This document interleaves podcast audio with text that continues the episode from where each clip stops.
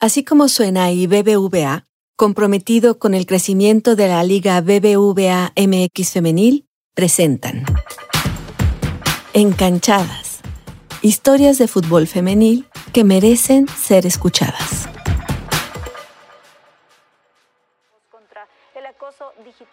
La mediocampista Scarlett Camberos era capitana de las Águilas del la América y una de las futbolistas que se había ganado el cariño y el respeto de la afición gracias a su calidad de juego. Fue contratada por el Club Azul Crema a finales de 2021, después de brillar en el fútbol colegial de Estados Unidos.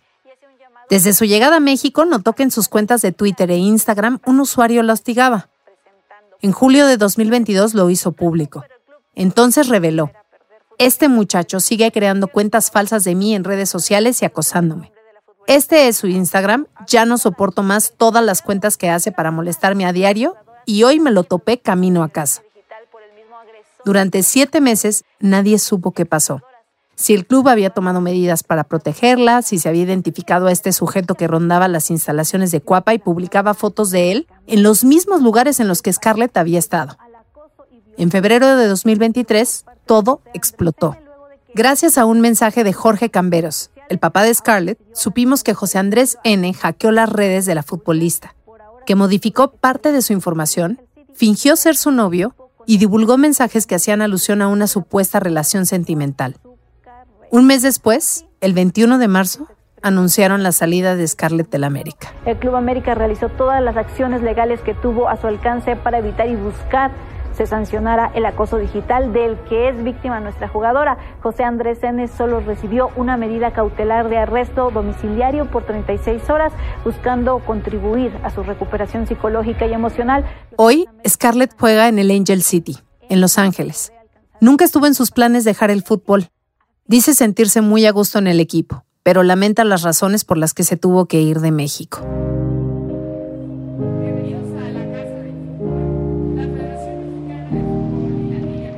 El 10 de julio de 2023 fue una fecha histórica para el fútbol en México.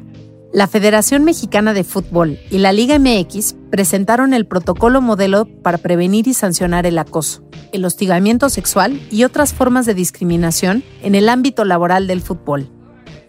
Somos Versus, una organización que busca combatir la discriminación de género, clase y raza con el objetivo de incidir en los espacios deportivos, asesoró a los máximos organismos del fútbol en nuestro país que aceptaron oficialmente su responsabilidad en la atención de casos de acoso y hostigamiento sexual en los clubes.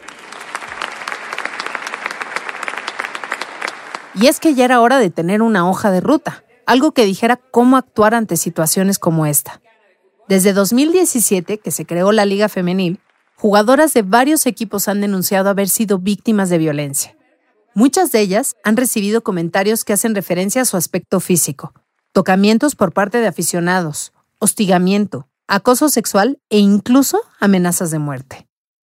Pero el caso de Scarlett Camberos marcó un antes y un después. Por su seguridad, se vio obligada a irse no solo del Club América, sino de México, luego de vivir casi durante un año la persecución y el acoso de José Andrés N., quien enfrenta un proceso judicial en su contra. Soy Paulina Chavira, una periodista a la que le apasiona la lengua, pero a la que también le encanta el fútbol. Desde que era niña disfrutaba de ver los partidos y nunca pensé que terminaría siendo comentarista de la división femenil.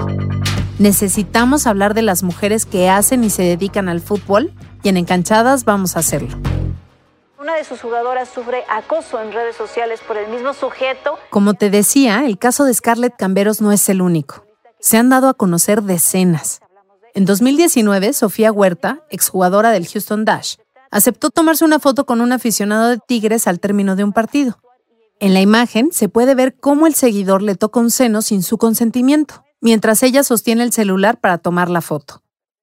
En 2021, Deneva Cajigas, quien estuvo en Puma seis años, exigió un alto a los mensajes en redes sociales que la cosificaban a ella y a sus compañeras. No sé por qué nosotras, eh, y hablo por mí y por mis colegas, se les hace chistoso mandarnos fotos o videos o usarnos como un símbolo sexual, la verdad es que no está bien, porque antes de ser futbolistas y antes de ser lo que ustedes quieran, somos humanas y somos mujeres y creo que merecemos el respeto. En 2022, Sabrina Enciso, futbolista del América, también denunció que un fan la tocó de manera indebida cuando ambos estaban tomándose una foto. Renata Macharelli, entonces guardameta de las Águilas, publicó pruebas de que un usuario de Instagram la amenazó de muerte. En julio de ese mismo año, otra jugadora de la selección femenil sub-20 presentó una denuncia ante la Federación Mexicana de Fútbol, en la que dijo haber sido víctima de acoso sexual por parte de un miembro del cuerpo técnico. Otras integrantes de la sub-20 también denunciaron situaciones similares.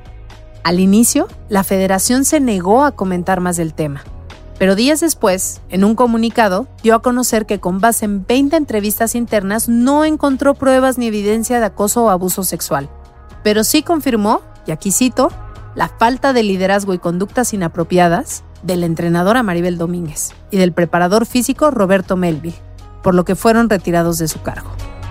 Norma Palafox, Selene Valera, Hanna Gutiérrez, Selene Cortés, Greta Espinosa, todas ellas también han sido acosadas. Las denuncias han ido en aumento, pero hasta ahora la Liga MX y la Federación Mexicana de Fútbol se habían mantenido al margen, pues como te dije, no existía un documento que dijera qué hacer ante casos de este tipo. En mayo platiqué con Norma Palafox sobre el tema. La delantera del Cruz Azul constantemente recibe comentarios sexistas de aficionados desde las tribunas y en sus redes sociales también, donde suele mantenerse muy activa. Qué difícil que, que, no te puedas ni siquiera acomodar la espinillera, que no puedas salir en un video en short, donde como la gente común, no sé, muchas cosas para todos, provocación, que tanto que te juzgan si yo quiero jugar con un short corto porque para mí es cómodo, no porque quiero enseñar ya, o porque si tienes un físico, pues no sé, a lo mejor tengo piernas grandes, lo que sea, no es mi culpa, ¿sabes? Es como, pues no sé, así soy, literal. Pues obviamente he visto situaciones que han pasado con otras compañeras, como lo de Camberos. Para mí creo que, que pases, que llegue ese límite o sea, qué fuerte, qué difícil. También se supo que Hanna Gutiérrez y Selene Valera, ambas exjugadoras del América, y Greta Espinosa de Tigres, ya habían denunciado al mismo hombre que agredió a Scarlett Camberos. Tanto la afición como las futbolistas se han solidarizado con el tema y con las mujeres agredidas y han hecho un llamado a las instituciones de justicia y del fútbol en México para que las protejan. Me gustaría decirte que el acoso de José Andrés N. se detuvo una vez que Camberos se fue de México pero no. El Club América ha vuelto a alzar la voz contra el acoso digital. Lamentablemente, en un comunicado institucional denunció que una de sus jugadoras sufre acoso en redes sociales por el mismo sujeto que hace un par de meses ya había hostigado a una futbolista que incluso tuvo que dejar el país. Hablamos de Scarlett Camberos. En ese mismo comunicado, el club explicó que la futbolista presentó su denuncia en la Fiscalía General de Justicia y dijo que ante la inacción de las autoridades revelarían la identidad de esta persona. Así lo hicieron, publicaron su nombre y su fotografía. El 7 de julio, un día después, policías de Ciudad de México informaron que lo arrestaron y que darían seguimiento al proceso legal y a las investigaciones. Hasta donde sabemos, gran parte del acoso y el hostigamiento sexual que han recibido las futbolistas de la Liga BBVA MX femenil ha sido en redes sociales.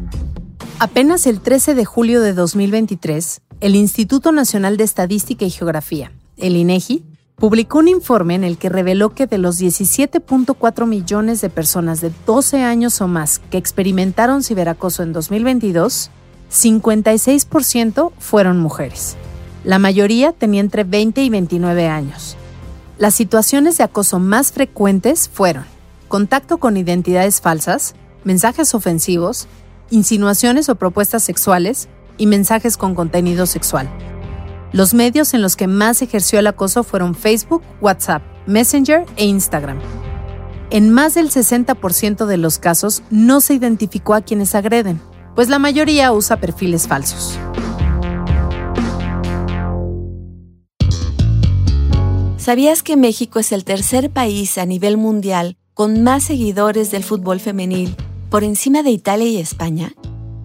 Eso habla muy bien del talento que existe de nosotros como público y, ¿por qué no?, hasta de los patrocinadores como BBVA, que creyó en la Liga BBVA MX femenil desde el comienzo y siguen comprometidos a apoyar el crecimiento y desarrollo del fútbol femenil en nuestro país.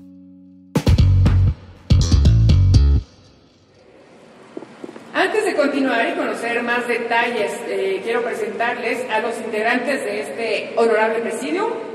El protocolo modelo fue creado precisamente para evitar que se repitan casos como el de Scarlett Camberos y los de decenas de jugadoras. En la presentación estuvieron representantes de la Federación Mexicana de Fútbol, de la Liga MX, integrantes de los 18 clubes y medios de comunicación. Cabe destacar que quienes lo presentaron fueron puros hombres. Bueno, también estaba Mariana Gutiérrez, directora de la Liga BBVA MX Femenil, quien solo agradeció los esfuerzos para que este protocolo se hiciera realidad. El protocolo está basado en un enfoque de derechos humanos nacional e internacional y de organizaciones civiles nacionales, así como de las leyes en materia laboral internacional de la OIT. El objetivo es tener un mecanismo homólogo de prevención, atención y denuncia sobre conductas de acoso y hostigamiento sexual y otras formas de discriminación, el cual puede ser adaptado e implementado fácilmente por los clubes. Y aplica un aproximado de 3.500 personas de clubes, de federación y de liga para protegerlas de conductas violentas, tanto hombres y mujeres, sin importar su orientación sexual, su identidad o su género. Quien habla es Miquel Arriola, presidente ejecutivo de la Liga MX. Y sí, así como escuchaste, se trata de un protocolo modelo. Christian Grönberg, abogado y experto de Somos Versus, la organización encargada de asesorar a la federación y a la liga, me dijo a qué se refiere esto. Sirve como modelo para que otras organizaciones, en este caso clubes, no tengan que gastar dinero ni tiempo en hacer su propio protocolo. Los protocolos en general son estándares eh, de derechos humanos, principios y eh, garantías procesales. Eh, el desafío luego es adaptar el protocolo a la cultura laboral de cada organización. Un enfoque de derechos humanos también tiene que ver con que sea un protocolo modelo. Este protocolo modelo está basado en un estudio, en una investigación comparada de los mejores protocolos de América Latina y también de otras regiones como Europa y también de Estados Unidos. Miquel Arriola contó que en 2021 comenzaron a trabajar para desarrollar el protocolo que acaba de presentarse hace unos días. En diciembre del 2021, con el apoyo de Somos Versus, se aprobó la política eh, contra la violencia y por la diversidad y la inclusión. A partir de esa política se elaboró un diagnóstico en todas las instancias, tanto Federación Mexicana de Fútbol, Liga y clubes.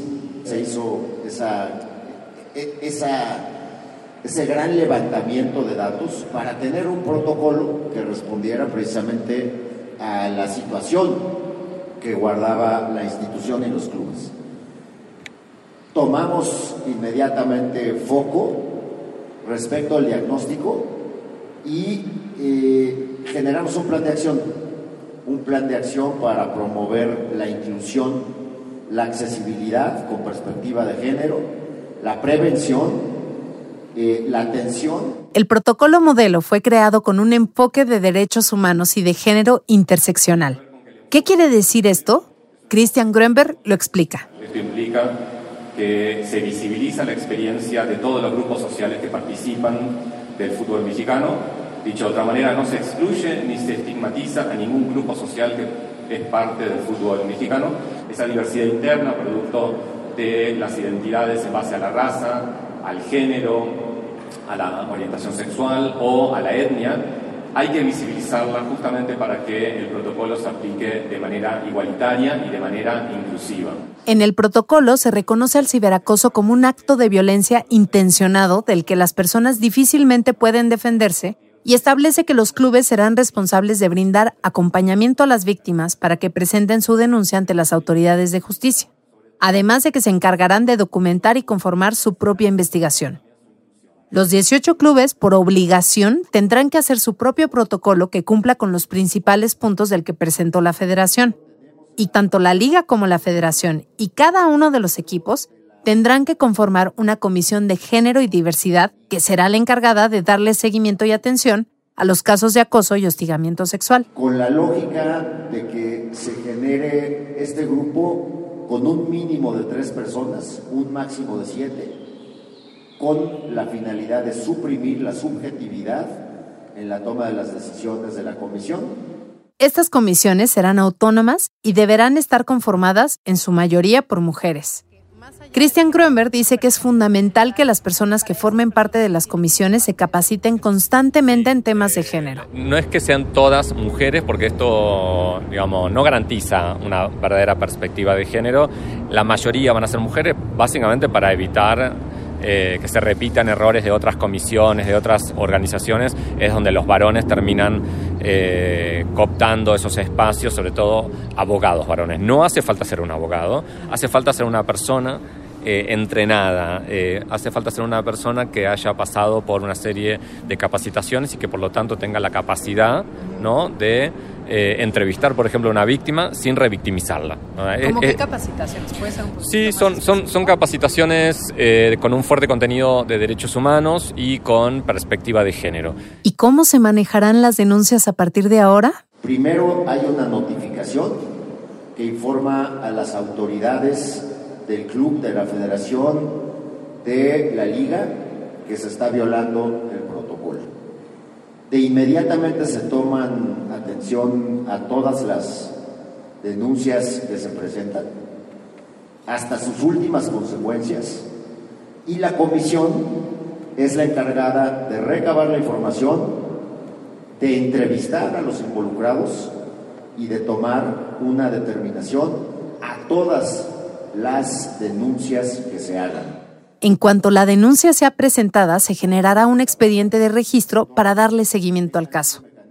La idea es que primero los clubes ofrezcan su apoyo y acompañamiento a las víctimas para que presenten su denuncia, ante la liga y ante las autoridades locales si es que así lo quieren. Eso sí, Miquel Arriola dejó muy claro que no obligarían a ninguna persona a presentar una denuncia penal, pero sí les darán todas las facilidades para acercarlas a los cuerpos jurídicos de los equipos. Después, la comisión evalúa, la comisión valora la documentación, los testimonios y las pruebas, y a más tardar en 30 días vamos a tener una resolución respecto de estas conductas. Hay que decir también que aquellos que sean señalados como los que generaron el acoso, pues tienen que ser también entrevistados por la propia comisión para que se cumpla el debido proceso. Desde el inicio les preguntarán a quienes denuncien si se sienten en riesgo para ver si es necesario implementar medidas de protección. El único nodo de decisión que tiene color rojo eh, tiene que ver con, la, eh, con la evaluación del riesgo. Todo el proceso de investigación está centrado en la víctima. Una vez que se evalúe el nivel de riesgo y que se escuche el testimonio de ambas partes, las comisiones determinarán si hay una sanción para quien agrede y de qué tipo. Esto depende principalmente de cinco puntos. Si su acción fue de carácter intencional o no, la gravedad de la infracción, los daños que provocó o que pudiera provocar, la capacidad económica de quien violentó y su reincidencia.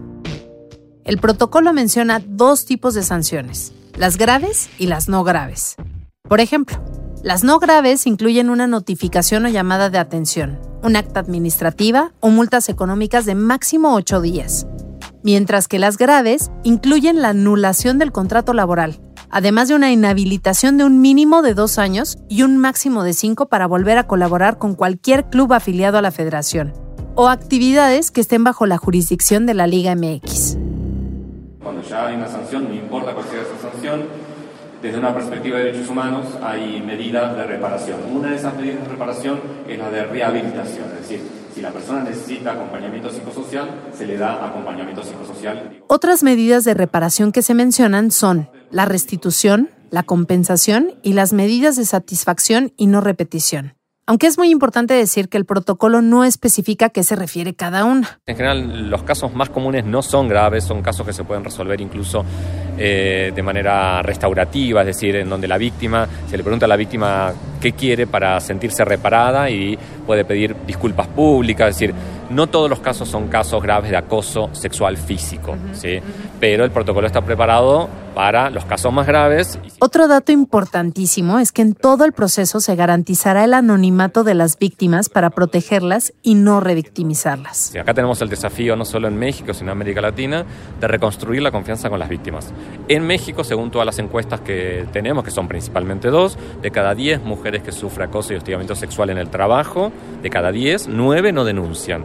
Eso es producto básicamente por la sensación de que van a ser revictimizadas, es decir, donde se las va a cuestionar, donde se va a cuestionar su credibilidad y en donde se va a sugerir que ellas tal vez, tal vez son responsables de su propia victimización. A la víctima se le cree. ¿Quiere decir que no puede mentir? Por supuesto que puede mentir, pero creemos que lo que está diciendo es verdad y así se empiezan las investigaciones. Pues sí. El reto es grande porque, como dice Christian Grönberg, mucha de esa revictimización es producida muchas veces sin querer por amigas, amigos, familiares y colegas. Esos espacios que deberían ser los espacios de contención, de sanación y de amor, ahí nace el fenómeno de la revictimización. Por eso digo que es un fenómeno social, porque si solo nos concentramos en, la revictimización judicial, nos estamos perdiendo de vista tal vez eh, la dimensión más crítica del fenómeno. El protocolo es clave en el fútbol mexicano, pero la manera en la que se imparte la justicia en nuestro país me lleva a preguntarme, ¿cómo garantizar que se aplique todo lo que se establece en esta nueva normativa? Necesitamos tener la garantía institucional de que esa denuncia va a ser recibida de manera no revictimizante, de que se va a creer el relato de la víctima, no se la va a desacreditar y que hay un equipo o un grupo de personas capacitadas para hacer una investigación libre de estereotipos y prejuicios de género.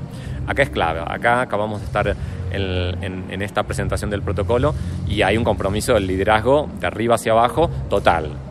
Está ahora el desafío de sostener el proceso de cambio, de sostener esta transformación cultural en el fútbol, que es un desafío que es la clave finalmente. El protocolo solo no es suficiente para nada. El protocolo es una simple herramienta con ciertas recomendaciones técnicas de derechos humanos. Todo lo demás es político, o sea, hay que implementar el protocolo. Según la organización Impunidad Cero, el 99% de los delitos en México quedan en la impunidad. Más aún aquellos que se dan en entornos digitales, pues se sigue creyendo que no son lo suficientemente importantes como para ser atendidos. La Federación Mexicana de Fútbol sabe esto, por eso busca evitar que los casos se olviden. Estamos nosotros eh, también muy cercanos a firmar convenios, tanto a nivel federal como a nivel local, para que las atenciones sean muy rápidas y que se tomen las medidas precautorias lo antes posible y que como se vio la semana pasada, pues se llegue rápidamente eh, a, a los agresores, cese la agresión y se pueda reparar el daño. Miquel Arriola se refiere a la detención de José Andrés N. Lo único que nos queda es ver qué tan eficiente es la aplicación del protocolo en los próximos meses. Su implementación será gradual. En el corto plazo, es decir, seis meses, todos los clubes deberán adoptarlo. En máximo un año, se prepararán y capacitarán para prevenir y adoptar las medidas. Y en dos años, cada equipo evaluará el impacto. El protocolo modelo es un paso que era necesario. Se les debía a las jugadoras como se les debe a todas las personas que no se sientan seguras en su casa, en su trabajo. Esperemos que perdure y se aplique que se escuche a las víctimas y se recupere su confianza, pero sobre todo que se actúe para que casos como el de Scarlett Camberos no se repitan.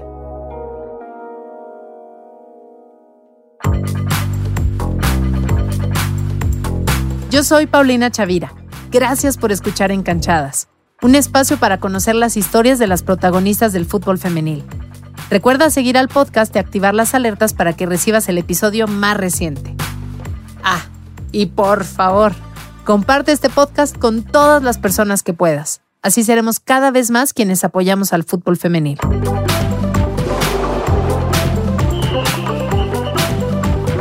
Así como suena y BBVA, comprometido con el crecimiento de la Liga BBVA MX Femenil, presentaron Encanchadas, historias de fútbol femenil que merecen ser escuchadas.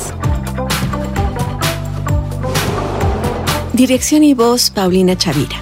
Producción Giselle Ibarra, coordinación de producción Rosana Díaz.